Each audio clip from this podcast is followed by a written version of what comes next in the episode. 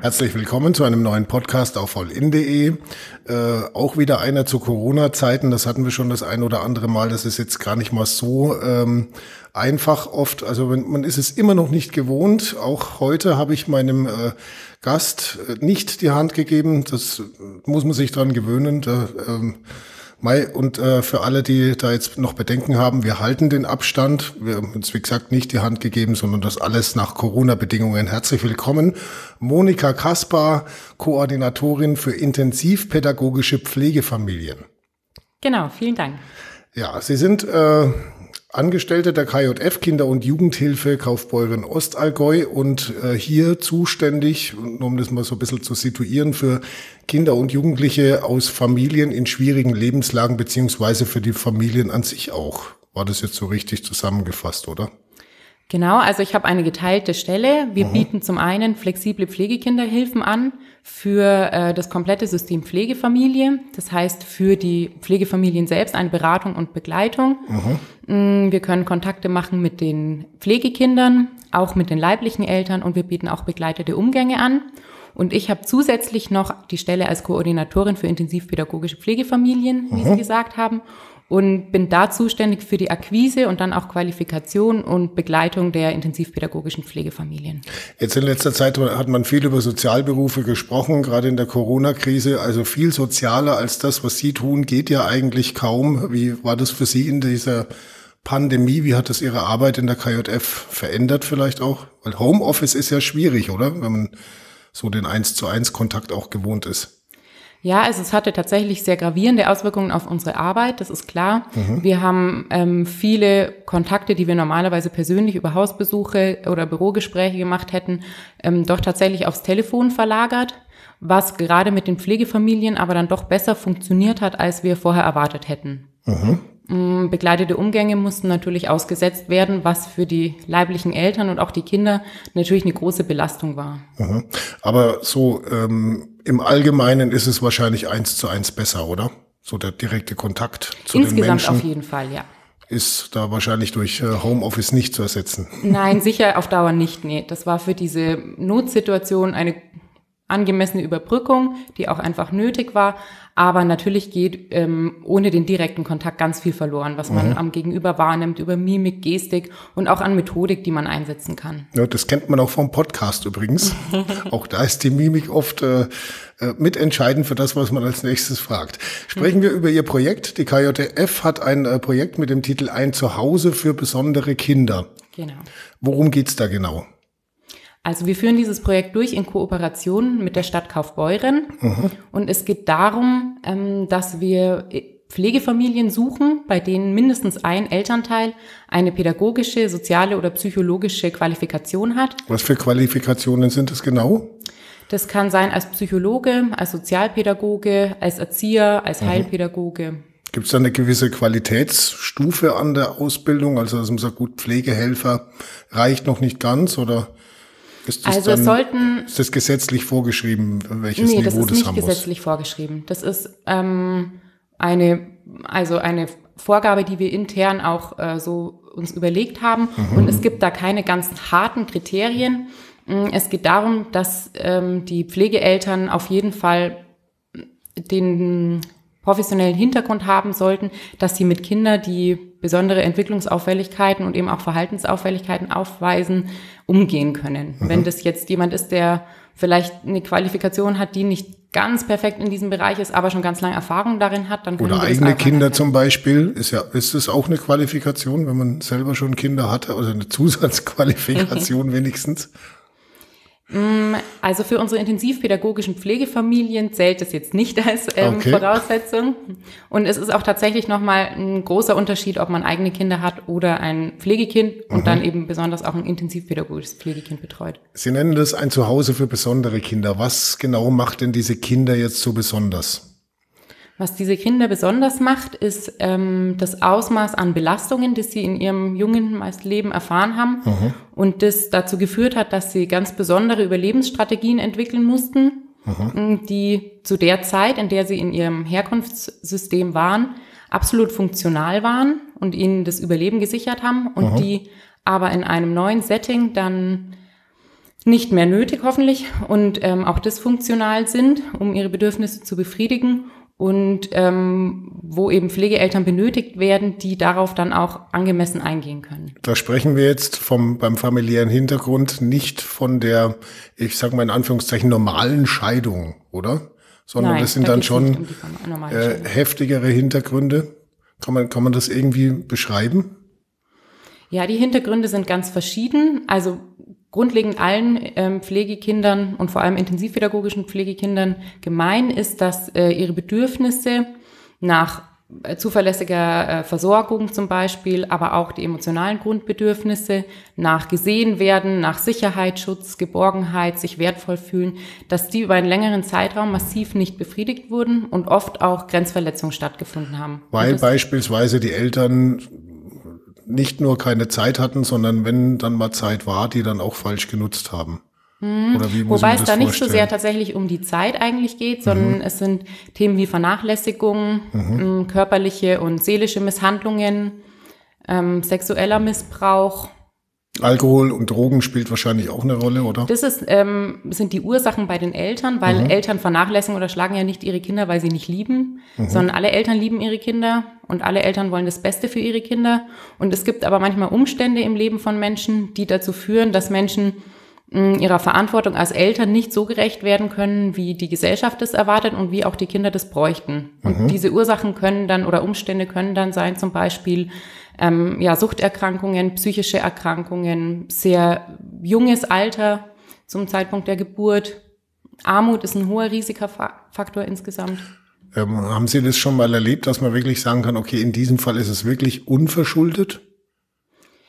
Ähm, da bringen so ein bisschen, Sie jetzt einen Begriff ein, den so ich nicht so verwende, das ist die Schuld. Mhm. Ähm, ich spreche nicht so sehr von Schuld, weil ich denke, es gibt für jedes Verhalten einen Grund immer. Mhm. Also kein Mensch verhält sich irgendwie böswillig oder absichtlich schlecht, gerade nicht seinem Kind gegenüber, sondern es gibt immer Gründe dafür, dass Eltern so sind, wie sie sind und Menschen sich so verhalten, wie sie es tun. Mhm. Und wenn man sich die äh, Geschichte, die Biografie von Eltern, die ihre Kinder misshandeln oder missbrauchen, anschauen, anschaut, dann sieht man, dass sie in ihrer eigenen Biografie ganz oft das Gleiche erlebt haben. Also die haben oft eigene Gewalterfahrungen, eigene Missbrauchserfahrungen, Armutserfahrungen. Ja. Was sind dann jetzt Ihre Erfahrungen, wenn, wenn äh, solche, also Kinder aus solchen Verhältnissen dann in eine, ich sage jetzt mal, Pflegefamilie kommen, in der es ihnen besser geht? Ähm, es gibt ja öfters mal den Fall, wer als Kind geschlagen wurde, wird hinterher dann auch gewalttätig. Sie haben es ja gerade an sich selber auch so beschrieben. Ähm, lässt sich das dann aufhalten? Über, also über die Geborgenheit in der mhm. Pflegefamilie? Also ist grundsätzlich natürlich nicht so, dass jeder, der in seiner äh, Kindheit oder seiner Biografie Gewalterfahrung gemacht hat, selber später zum Gewalttäter wird. Das kann man mhm. so rum nicht sagen. Andersrum ist es so, dass ähm, ein Großteil derjenigen, die äh, Gewalt ausüben, früher Gewalt erlebt haben. Also man darf den Umkehrschluss nicht so rumziehen. Gut, die, die Wahrscheinlichkeit steigt. So kann man das sagen, sagen, wenn man als Kind selber Gewalt erfährt, dass man später auch gewalttätig werden könnte. So kann man es auf jeden okay. Fall sagen. Und ähm, wie da die Verläufe sind, ist ganz unterschiedlich und hängt von ganz vielen äh, Faktoren ab. Also das hängt ab vom ähm, erlebten Grad der, ähm, der Misshandlung zum Beispiel jetzt und auch vom Alter, in dem das Kind in die Pflegefamilie gewechselt ist, von der persönlichen Disposition des Kindes. Es gibt Resilienzfaktoren, die auch mit darüber entscheiden, ob ein Kind ähm, wie die Verläufe sind. Was sind Resilienzfaktoren? ich frage einfach, wenn ich was nicht verstehe, ja. weil ich gehe davon aus, dass die, die zuhören, das auch nicht unbedingt ja. gleich parat haben. Ja, gerne. Also Resilienzfaktoren hm, sind Faktoren, die, ähm, ja, die ein Kind, also die darüber entscheiden, ob ein, ähm, ein, wie ein Mensch ähm, bestimmte widrige Umstände verarbeitet. Mhm. Also positive Resilienzfaktoren sind zum Beispiel mh, hm, Intelligenz, mindestens eine äh, nahe Bindungsperson im Umfeld des Aha. Kindes, auf die es sich wirklich verlassen kann, ein positives Temperament und so weiter. Also man hat in der Forschung festgestellt, es gibt ein paar Faktoren und wenn die vorliegen, dann ist die Wahrscheinlichkeit höher, dass ein Mensch ein niedriges Ereignis in seinem Leben besser wegsteckt. Gut, die Pflegefamilie soll also jetzt äh, einer dieser Resilienzfaktoren sein, wenn ich das richtig verstehe, ja, und, genau. und äh, zumindest mal den Bereich Geborgenheit und Sicherheit äh, abdecken. Genau. Ähm, wie, wie sieht es aus von Seiten derer, die sich vielleicht dafür interessieren? Muss man für sowas dann Bedenken haben? Weil es, also, sind ja, es sind ja wahrscheinlich auch nicht die einfachsten Kinder, sage ich mal, die mhm. man sich dann so, so ausgedrückt äh, in die Familie holt. Ja, also Bedenken im Sinne von darüber nachdenken sollte man auf jeden Fall haben. Mhm. Das ist ein ganz wichtiger, entscheidender Schritt, der die eigene Familie sehr ähm, verändert, einfach auch, und der mit einer großen Verantwortung auch einhergeht für das Pflegekind. Das heißt, man sollte sich das vorher sehr gut überlegen, ob man das macht oder nicht. Für wen ist es denn definitiv nichts? Wem würden Sie unbedingt abraten? Davon eine intensivpädagogische Pflegefamilie zu werden oder eine normale, in Anführungszeichen, Pflegefamilie? Vielleicht sowohl als auch. Also die normale Pflegefamilie, wo ist jetzt der gravierende Unterschied? Also eine normale Pflegefamilie nimmt eben äh, Pflegekinder auf, die mhm. auch in aller Regel belastende Erfahrungen gemacht haben in ihrer Biografie. Und in einer intensivpädagogische Pflegefamilie werden Pflegekinder vermittelt, die einen ganz besonders hohen Entwicklungs- und Förderbedarf haben. Das heißt, die besonders starke Verhaltensauffälligkeiten haben, ähm, die daraus resultieren, dass die Kinder oft sehr traumatisiert sind, Bindungsstörungen haben, andere Behinderungen wie zum Beispiel das fetale Alkoholsyndrom haben.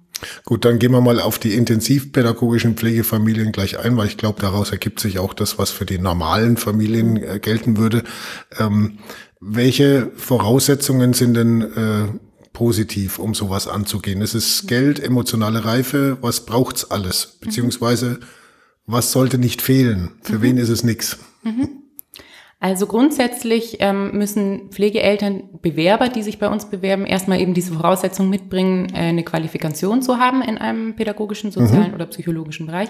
Und davon abgesehen ist es wichtig, dass ähm, ein Pflegekind zum jetzigen Zeitpunkt und auch perspektivisch, weil die Pflegeverhältnisse sind erstmal auf Dauer angelegt, in ihre Lebensverhältnisse passt.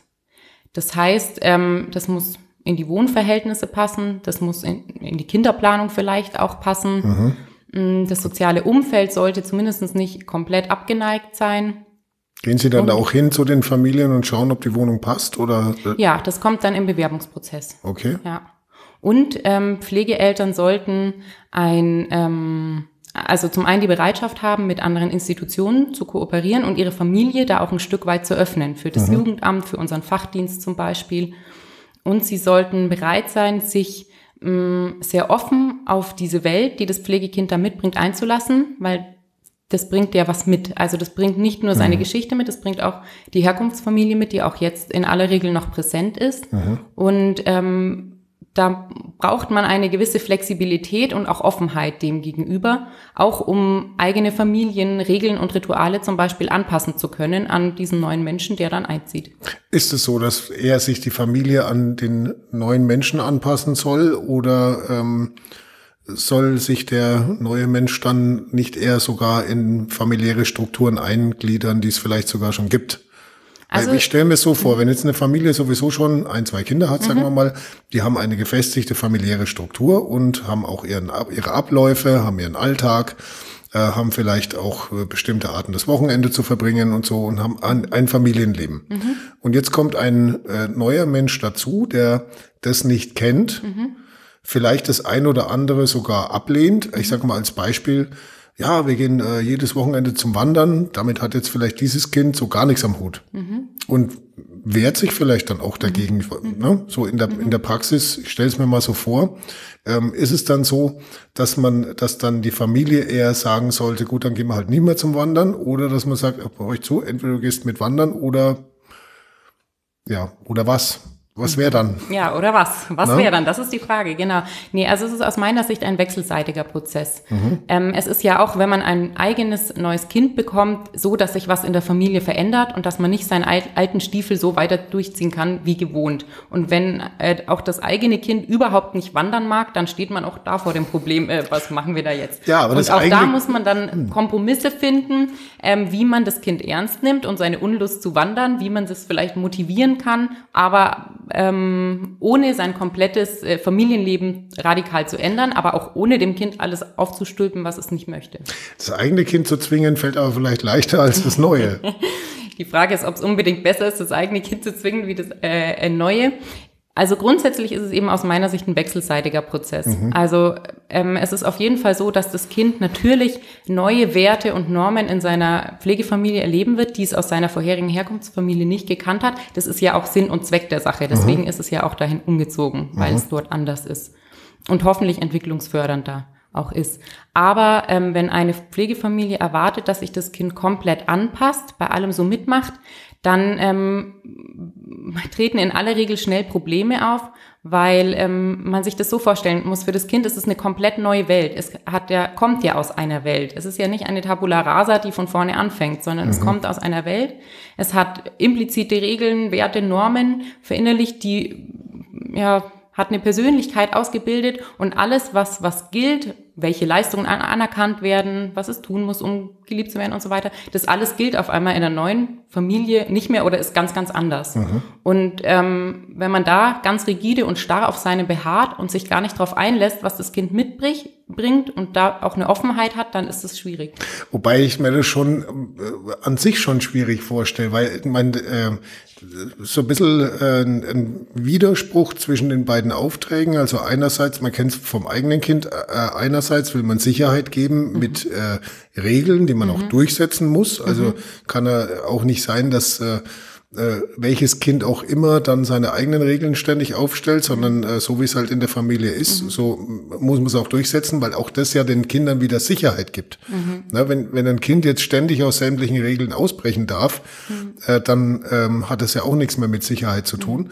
Und auf der anderen Seite ähm, soll man auch nicht zu viel Freiraum geben oder, oder nicht zu, nicht zu viel reglementieren und sagen, gut, das hat seine Geschichte und das ist, glaube ich, gar nicht so einfach, dann äh, im Alltag zu entscheiden, das ist jetzt eine Regel, die behalten wir so bei, um Sicherheit zu geben. Und das ist eine Regel, die können wir jetzt vielleicht im Sinne dieses Kindes aufweichen. Mhm, das stimmt natürlich. Das ist eine schwierige Gratwanderung.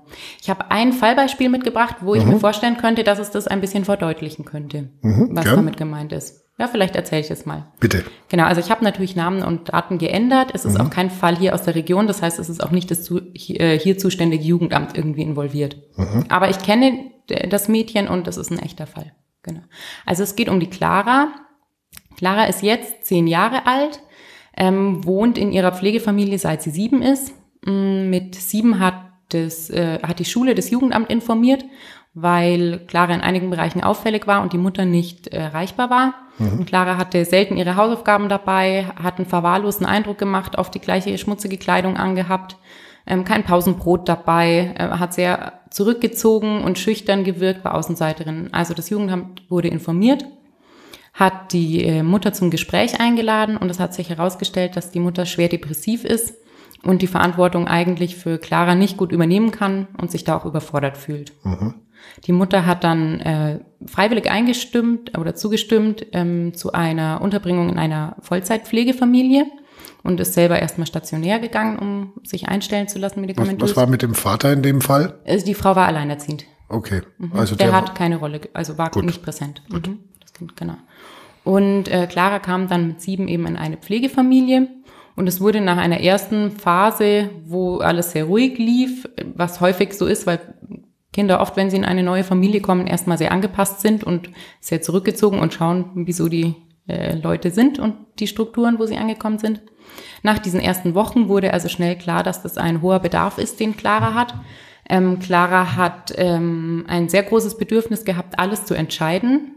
Es, mhm. Deswegen ist es mir aufgefallen, weil Sie es gerade gesagt hatten mit den Regeln. Also sie konnte sich sehr schwer an Regeln anpassen mhm. im Familiensystem. Sie wollte ähm, sich da nicht unterordnen, alles entscheiden, hat auch die älteren leiblichen Kinder der Pflegefamilie sehr dominiert mm, und wollte die Verantwortung für sich und alles selber übernehmen. Hat dann nach mm, kurzer Zeit auch zunehmend sexualisiertes Verhalten gezeigt.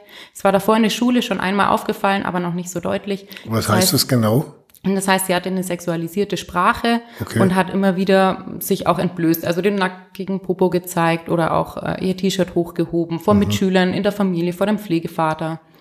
Gut, ähm, das war ja jetzt dann in einem Alter, um, wo es eigentlich noch nicht so die Rolle spielt, oder? So mit acht, neun ist, sind da mhm. Mädchen schon so sexualisiert, das ist sowas. Mm, Mädchen äh, ohne entsprechende Erfahrung in der Regel nicht. Okay. Es wurde dann die Vermutung aufgestellt, dass sie ähm, als Kind sexuell missbraucht wurde mhm. von einem der Ex-Partner ihrer Mutter, aber das konnte nie verifiziert werden. Mhm.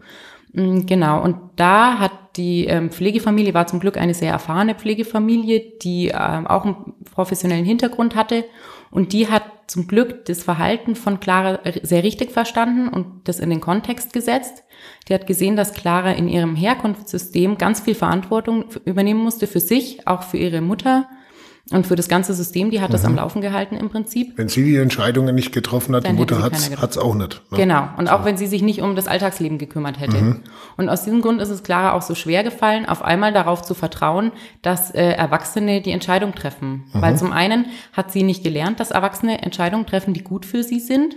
Und zum anderen hat sie die Erfahrung gemacht, dass wenn sie diese Verantwortung übernimmt und da alles managt, dass sie dann ähm, von der Mutter als wertvoll erlebt wird. Die Mutter war dann sehr dankbar und mhm. hat ihr ihre Liebe dann gezeigt, wenn sie eben äh, diese Leistung gebracht hat und äh, die Verantwortung übernommen hat. Und das war ihre Art, wie sie ihr Bedürfnis danach gesehen zu werden und sich wertvoll zu fühlen, befriedigen konnte. Mhm. Und mit diesem ja, mit diesem Rucksack kam sie in die Pflegefamilie und wenn da die Pflegefamilie gesagt hätte, okay, äh, bei uns ist die Regel, äh, ich koche und äh, es gibt Abendessen um sechs und du machst, was wir sagen, mhm. dann wäre dieses Pflegeverhältnis mit Sicherheit gescheitert, weil ähm, dieses Kind erstmal ähm, vollkommen verloren gewesen wäre. Also mhm. Clara hätte keine Ahnung gehabt, wie sie ihre Bedürfnisse dann erfüllen soll. Sie hätte sich nicht mehr gebraucht gefühlt, nicht geliebt, nicht gewertschätzt.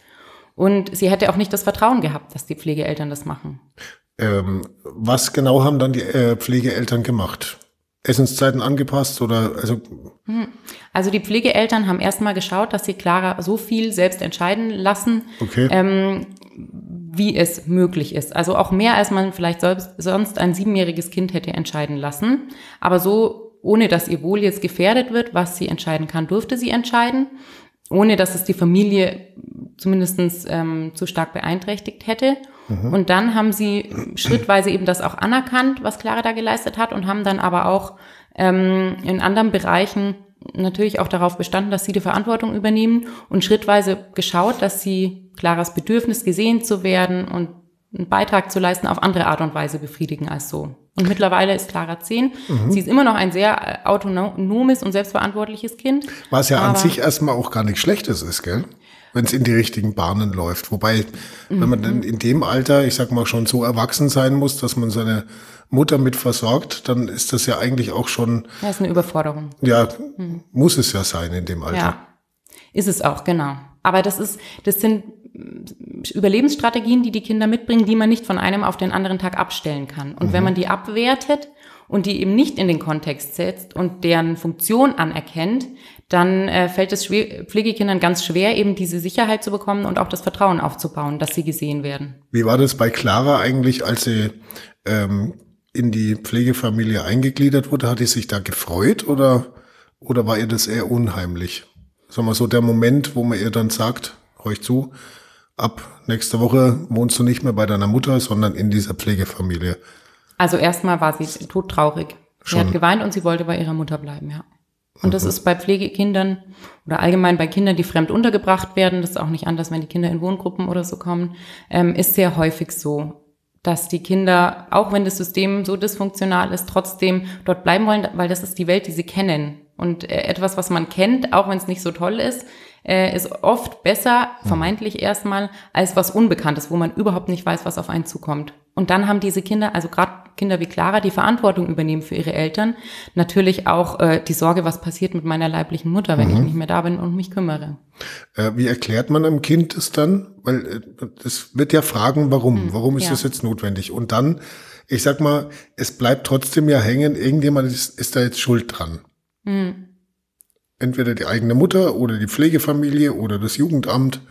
Ähm, wie, wie, wie erklärt man das, ohne, ohne dass es äh, so eine Schuldzuweisung gibt, die dann vielleicht auch wieder was kaputt machen könnte? Mhm. Also das ist natürlich schwierig.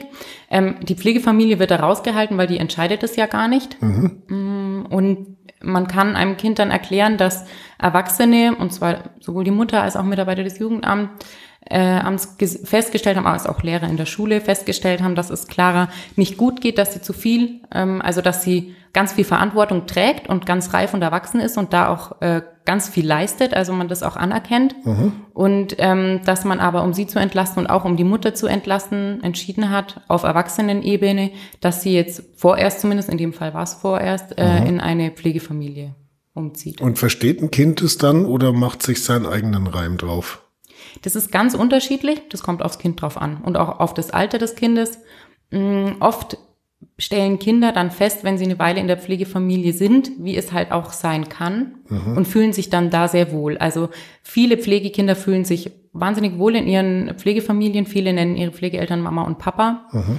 und fühlen sich dort wie mit ihrer, also in Anführungszeichen, richtigen Familie haben aber trotzdem oft noch den Wunsch, äh, ihre Eltern zu sehen und da Kontakt zu halten und manchmal auch wieder nach Hause zu ziehen irgendwann. Ist unterschiedlich. Gibt es ein Maximalalter eigentlich bei den Kindern, dass man sagt, bis dahin macht es Sinn in der Pflegefamilie, ab da dann nicht mehr, weiß ich, 14 oder hm, also es 12. gibt kein festes Alter, aber es ist schon so, ähm, Kinder im Jugendalter werden selten in eine ähm, Pflegefamilie vermittelt, mhm. weil bei denen ja von der Entwicklungsstufe her dann eher ansteht die Ablösung von Eltern. Und mhm. ähm, da die Eltern zu verlassen und sich an neue anzupassen und einzugewöhnen, statt ähm, sich abzulösen, ist wahnsinnig schwierig. Außerdem gibt es zu wenig Pflegefamilien und da ist der Bedarf bei den Jungen auch sehr hoch.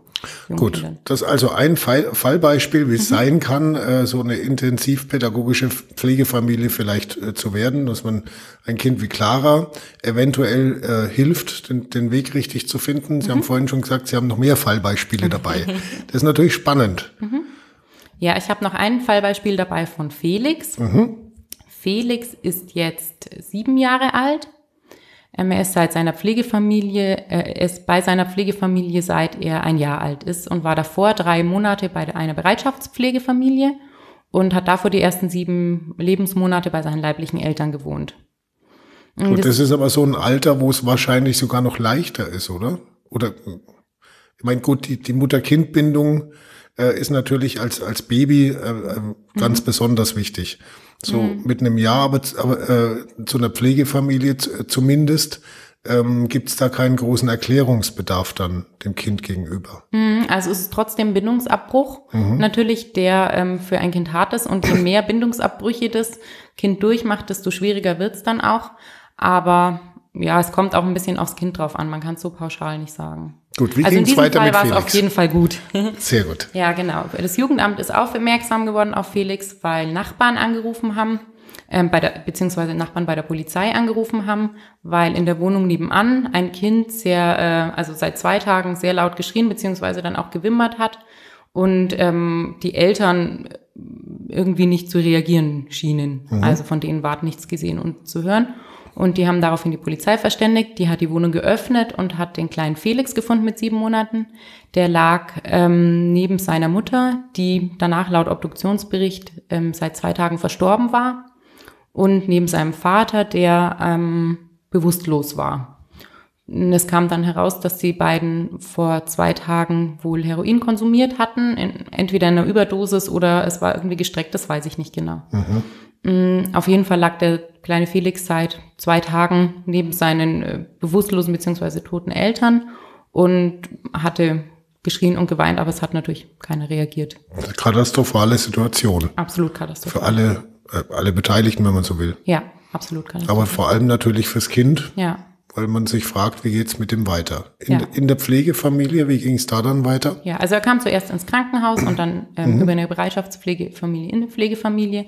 Da wurde auch schnell deutlich, was für einen hohen Bedarf Felix hat. Er hat ganz, ganz viel geschrien, war auch sehr stark entwicklungsverzögert, hat schlecht gegessen, schlecht geschlafen, ähm, wollte sich nicht, also hat Körperkontakt, Nähe schwer ausgehalten und sich ganz fest durchgestreckt es war dann viel im Lauf der Jahre, ähm, viel an Diagnostik und an, ähm, ja, an Arbeit nötig. Also in der Diagnostik kam dann raus, dass Felix ein fetales Alkoholsyndrom hat. Was heißt das? Mm, das ist eine lebenslange Behinderung, die dadurch entsteht, dass äh, die Mutter in der Schwangerschaft Alkohol konsumiert hat. Das heißt, da sind die ersten Gehirnzellen schon im Bauch äh, abgestorben. Ja, es ist. Zum Beispiel. Ja, also es ist eine mhm. ganz umfassende Schädigung, die gibt es auch in verschiedenen Ausprägungsgraden, aber ähm, es ist auf jeden Fall eine Schädigung des Gehirns auch, mhm. unter anderem, genau. Und die geht eben auch damit einher, dass man schwer Grenzen ein, also dass Betroffene schwer ähm, Grenzen einhalten können, dass sie häufig motorisch sehr unruhig sind. Auch bei Felix wurde dann noch ein ADHS ähm, diagnostiziert. Mm, ja, dass sie ja, oft können sie ähm, Kleidung nicht so nah aushalten, also Etiketten und so weiter. Also es sind viele verschiedene Symptome, die auch nicht immer gleich sind. Mhm. Aber es ist auf jeden Fall eine sehr gravierende Behinderung, die auch irreversibel ist in den Schädigungen. Es wurde auch diagnostiziert, dass Felix eine posttraumatische Belastungsstörung hat und eine Bindungsstörung. Mm, und ähm, im Lauf der Jahre ähm, haben sich so die Belastungsformen dann geändert für die Pflegefamilie ein bisschen. Felix wurde natürlich auch größer.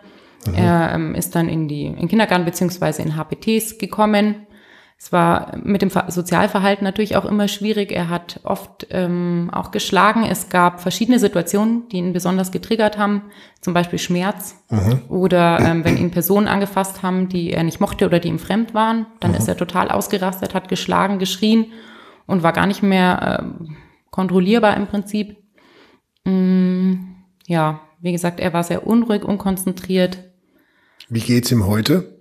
Mm, Heute geht's ihm ähnlich wie damals. Es gibt mal gute Phasen, mal schlechte Phasen. Mhm. Was man auch dazu sagen muss, ist, dass Felix trotz allem ein unglaublich freundlicher und liebenswerter und hilfsbereiter kleiner Kerl ist. Okay. Also er ähm, kocht ganz wunderbar und gerne. Mhm. Er ist, äh, wie gesagt, sehr hilfsbereit. Er hat eine super gute Bindung zu seinen Pflegeeltern, das sind Mama und Papa für ihn, kuschelt mit denen auch sehr gerne, hat ganz liebevolle, nette Rituale zur Verabschiedung, zum Einschlafen. Ist es dann so phasenweise, dass er dann, ich sage jetzt mal wieder mal, ähm, ausrastet oder so, oder?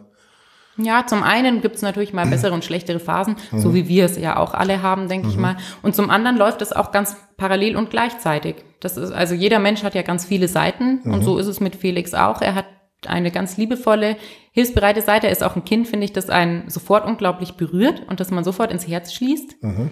Und dann hat, hat er aber natürlich auch diese sehr traumatisierte und belastete Seite, die auch immer wieder rauskommt.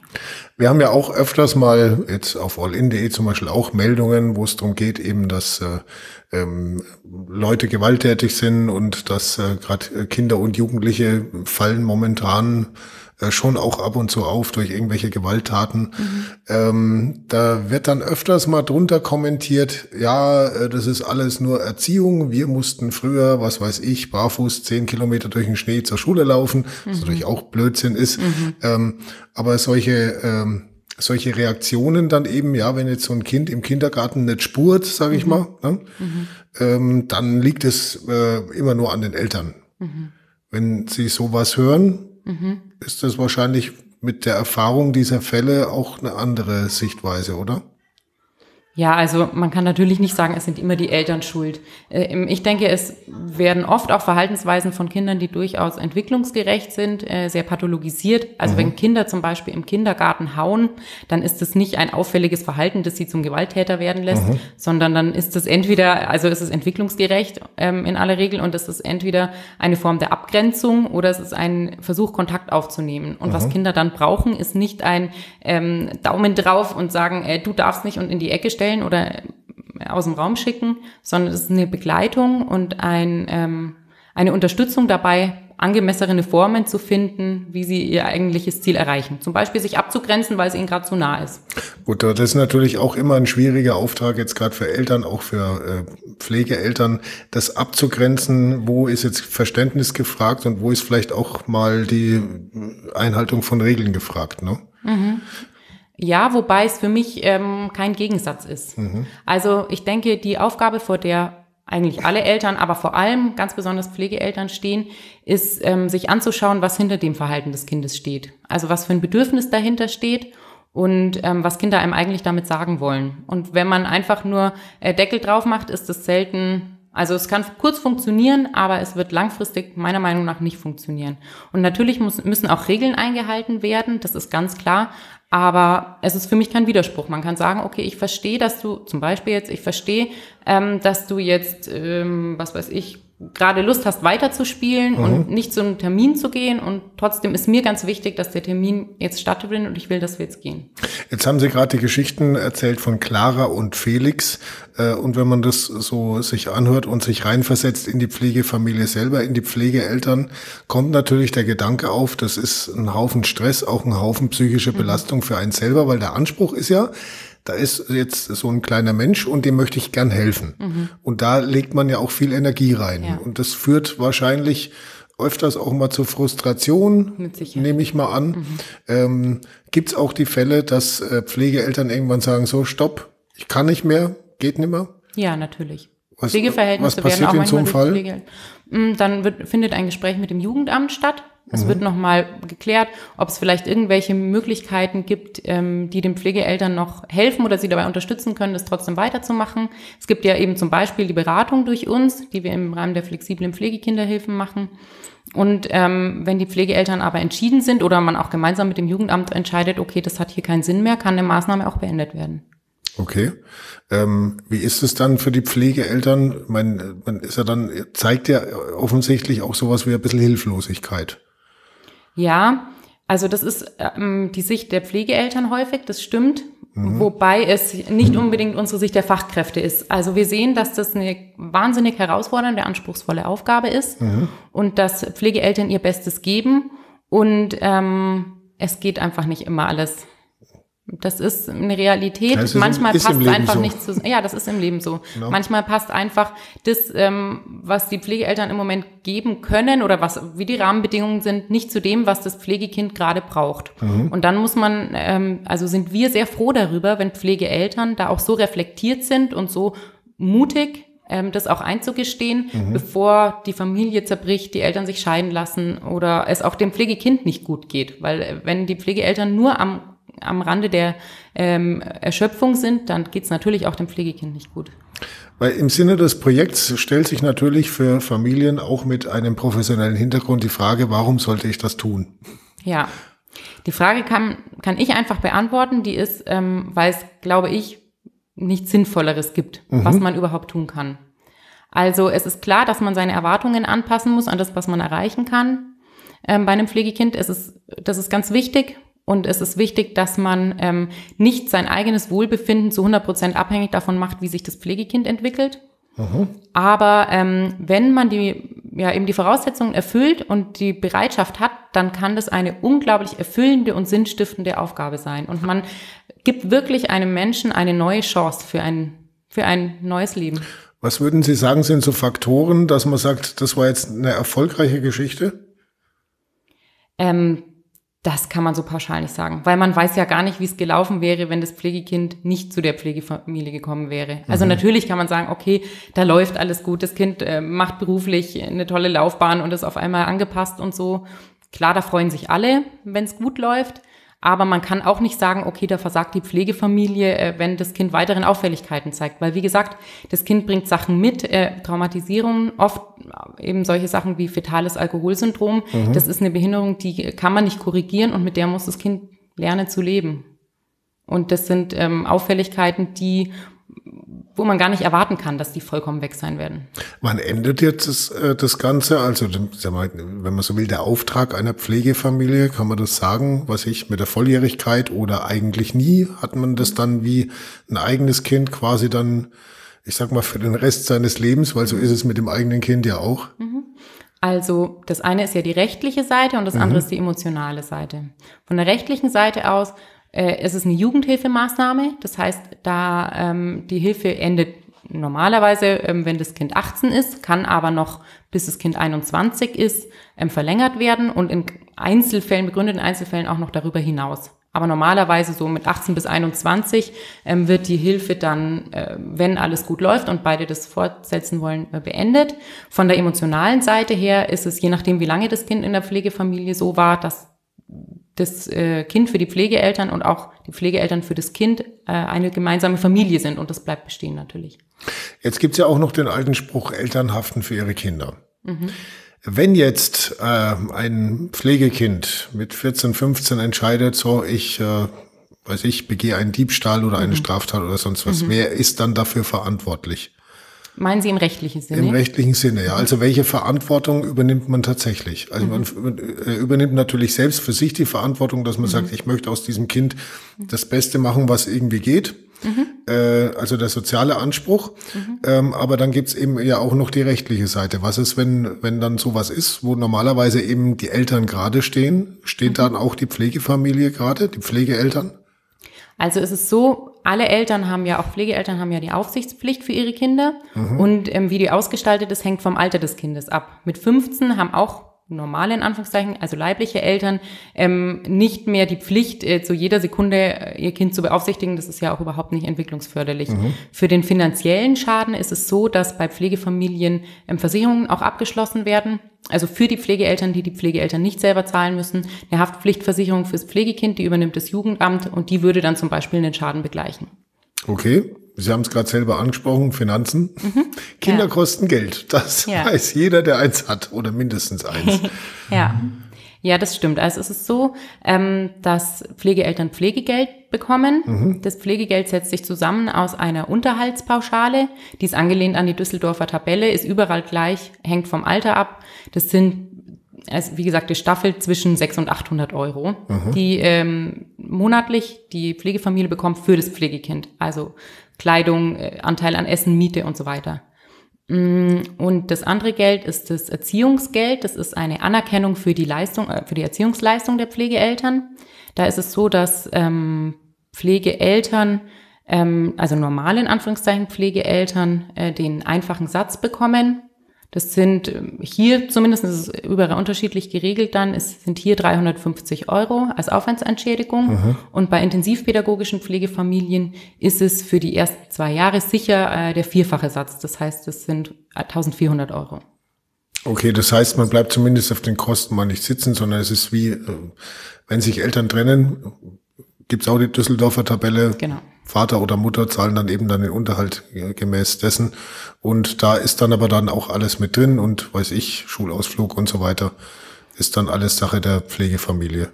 Genau, also es gibt in ähm, Einzelfällen, die erhöht, also äh, unregelmäßig erhöhte Belastungen mhm. sind sozusagen, kann man noch einen zusätzlichen Antrag beim Jugendamt stellen, dass da irgendwas übernommen wird, eine total teure Schulfahrt oder sowas in der Art. Mhm. Aber ansonsten sind die Kosten über, die, ähm, über diesen Unterhaltsbeitrag gedeckt und zusätzlich eben das Erziehungsgeld für die Erziehungsleistung der Pflegeeltern als Anerkennung. Wenn jetzt jemand äh, das vielleicht sogar gehört hat und sich denkt, Menschenskind, das wäre doch was für uns, also ob jetzt intensiv oder normal, mhm äh, Leute ohne äh, pädagogische Qualifikation, die es äh, für die Intensivpflege braucht, äh, vielleicht für eine normale Familie. Äh, wir würden uns mal überlegen, wie ist dann so der normale Vorgang? Die rufen also, bei Ihnen an und sagen, wir hätten gern ein Pflegekind. Genau. Die rufen, also diejenigen, die sich für die intensivpädagogische Pflege interessieren, die rufen bei mir an mhm. ähm, und signalisieren ihr Interesse. Dann führen wir, je nachdem, wie lange das Interesse besteht, verschiedene Infogespräche am Telefon und dann auch persönlich. Und wenn die ähm, Bewerber sich entscheiden, sich wirklich bewerben zu wollen, dann beginnt das Bewerbungsverfahren. Mhm. Da müssen sie dann verschiedene Unterlagen ähm, uns bringen. Das ist ähm, zum Beispiel ein ausführlicher geschriebener Lebenslauf, ein erweitertes Führungszeugnis, ein Gesundheitsattest und äh, ein ausgefüllter Fragebogen. Jetzt unter anderem äh, mit verschiedenen Fragen eben zum zur Familie, zu Einstellungen und so weiter. Müssen das klassische Ehepaare sein? Nee. Also es können sich sowohl bei den intensivpädagogischen Pflegefamilien als auch bei den normalen Pflegefamilien ähm, Paare, Familien, Alleinerziehende, homosexuelle Paare, ganz egal, bewerben. Okay. Was ist denn zum Beispiel, wenn jetzt ein, ein Pflegekind in einer Familie ist und die Eltern trennen sich? Dann wird es ein, ähm, ein Gespräch geben, ein gemeinsames. Komplizierte Fragen, gell? Mm, nee, eigentlich gar nicht so. Man muss nur ein bisschen ausholen. Also ja. es findet ein bis zweimal im Jahr sowieso ein Hilfeplangespräch statt, mhm. bei dem alle Beteiligten anwesend sind. Und ähm, man würde dann mit Sicherheit auch ein gemeinsames Gespräch einberufen, wenn Pflegeeltern das dem Jugendamt bekannt geben würden und gemeinsam mit dem Jugendamt überlegen, ähm, ob die Hilfe weitergeführt werden kann und wo das Pflegekind bleiben kann. Aber es ist kein, jetzt für sich genommen kein Grund, die Hilfe zu beenden, wenn die Pflegeeltern das weitermachen wollen. Okay, dann geht's quasi wie in einer normalen Familie auch. Dann wird eben geschaut, wer bleibt bei wem oder so. Genau. Ja. Ähm, noch kurz zu der Bewerbungsfrage. Wenn mhm. sich Eltern äh, oder Paare, wie auch immer, dafür interessieren, äh, sich als normale Pflegefamilie zu bewerben, ähm, dann müssten sie sich bei der Stadt Kaufbeuren beim Jugendamt melden. Ah, okay. Aber das erfahren Sie bestimmt auch, wenn Sie bei Ihnen anrufen. Äh, ich leite sehr viele weiter, richtig. Sie haben jetzt das Projekt Ein Zuhause für besondere Kinder. Sie haben es auch schon publik gemacht. Ein besonderes gemacht. Zuhause für besondere Be Kinder, genau. Entschuldigung, besonderes mhm. Zuhause für besondere Kinder. Mhm. Sie haben es auch schon publik gemacht. Gibt es denn schon Rückläufer? Wie, wie ist denn so der mhm. Andrang? Ja, also wir haben im Moment eine Familie im Bewerbungsverfahren. Es ist ja noch nicht sehr altes Projekt, mhm. also es ja, ähm, hat zwar einen unglaublich langen Vorlauf, an mhm. dem ganz viele sehr kompetente Menschen mitgearbeitet haben, aber dass wir jetzt wieder so richtig in die Akquise gestartet sind, ist noch nicht so lang und mit Corona war das jetzt natürlich auch eine Zeit, lang schwierig. Mhm. Aber wir haben aktuell eine ähm, Familie im Bewerbungsverfahren und mehrere Interessenten, wobei die Akquise natürlich äh, schwierig ist, muss man ganz offen so sagen. Das wissen wir auch aus anderen Städten, die ähnliche Projekte haben. Ähm, es sind einfach sehr spezielle Voraussetzungen, die dafür mhm. erfüllt werden muss und es muss einfach ins Lebenskonzept passen in dem Moment. Das hat mich jetzt nämlich auch noch interessiert. Sie sprechen selber die ganze Zeit von Bewerben. Ähm, es ist ja nicht so, dass man dann kommt und sagt, ich möchte und dann kriegt man gleich. Mhm. Ähm, können Sie sowas wie einen Prozentsatz sagen, wie viele Bewerber letzten Endes auch ein Pflegekind bekommen? Ähm, ein Prozentsatz kann ich da nicht sagen, weil das kommt ja darauf an, ähm, wo man also ab wann man als Bewerber gilt. Also mhm. dieses Bewerbungsverfahren funktioniert ja eben so, man bringt dann diese ähm, Unterlagen mit, dann wird ein gemeinsames Gespräch dann auch, also bei IPF jetzt bei den intensivpädagogischen Pflegefamilien auch mit der Mitarbeiterin vom Jugendamt geführt, weil wir die Auswahl dann zusammen vornehmen. Und dann gibt es mehrere Gespräche, es gibt Hausbesuche mm, und ähm, im Lauf dieser Zeit, spätestens dann bei der Qualifizierung, die alle Pflegeeltern, also normale und auch intensivpädagogische, durchlaufen, ähm, stellt sich dann heraus, ähm, ob das passt oder nicht. Und das stellt man oft gemeinsam fest. Oder die Pflegeeltern stellen es von sich aus fest. Also, dass wirklich wir sagen, nachdem Pflegeeltern ganz lange Interesse haben, das passt überhaupt nicht, ist nicht so oft. Mhm. Äh, eine persönliche Frage hätte ich noch. Ähm, Sie arbeiten im sozialen Bereich und zwar in ja doch einem Umfeld, wo man viel mit Schwierigkeiten, mit äh, ähm, ja, verkorksten Lebensgeschichten, mit irgendwelchen äh, leidvollen Erfahrungen zu tun hat. Wie schalten Sie da ab nach der Arbeit? Oder beschäftigt es einen doch noch so abends beim Fernsehen, dass man drüber nachdenkt?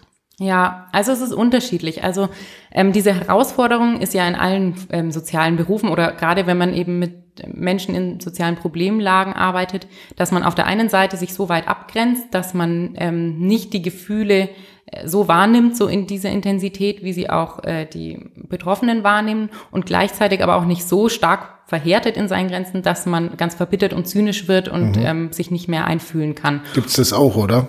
Ja, natürlich. Das sind, ja, das ist ganz unterschiedlich, wie die Menschen damit umgehen. Mhm. Aber es ist eine Gratwanderung, die wir alle irgendwie hinbekommen müssen. Mir persönlich hilft's ähm, zum einen, wenn ich ähm, darüber spreche, natürlich in anonymisierter Form, hier im Kollegenkreis in Form von Supervision oder Teambesprechung oder auch mal zu Hause mit meinem Mann. Ähm, und zum anderen, indem ich solche Sachen mache wie Yoga oder Meditation, die einfach helfen, so achtsam auf den Körper äh, zu schauen mhm. und festzustellen, okay, wie geht's mir damit und wie kann ich mich jetzt da wieder regulieren. Okay, aber man findet Wege, dass man es jetzt verarbeitet bekommt. Ähm, das gibt, ist, gibt ja viele Berufe, wo das nicht ganz so einfach ist. Ja, es ist nicht ich glaub, ganz der gehört einfach. dazu. Ja, das ist mit Sicherheit so, das stimmt. Also es ist eine Herausforderung, vor der alle stehen. Wie jeder das schafft, ist ganz unterschiedlich. Und ich glaube, es ist auch, gibt auch bei jedem äh, mal einen Fall oder Familien, die einen ganz besonders berühren und wo das nicht so gut klappt. Mhm. Also, oder auch wie, je nachdem, wie es einem gerade geht. Es geht mal besser, geht mal schlechter. Gut, dann wünsche ich mal viel Glück für das Projekt, auf Dankeschön. das möglichst viele besondere Kinder demnächst ein besonderes äh, Zuhause bekommen und sag auch an dieser Stelle auch mal äh, Respekt für die Arbeit. Ja, danke schön. Den gebe ich weiter an die Pflegefamilien. Thank you.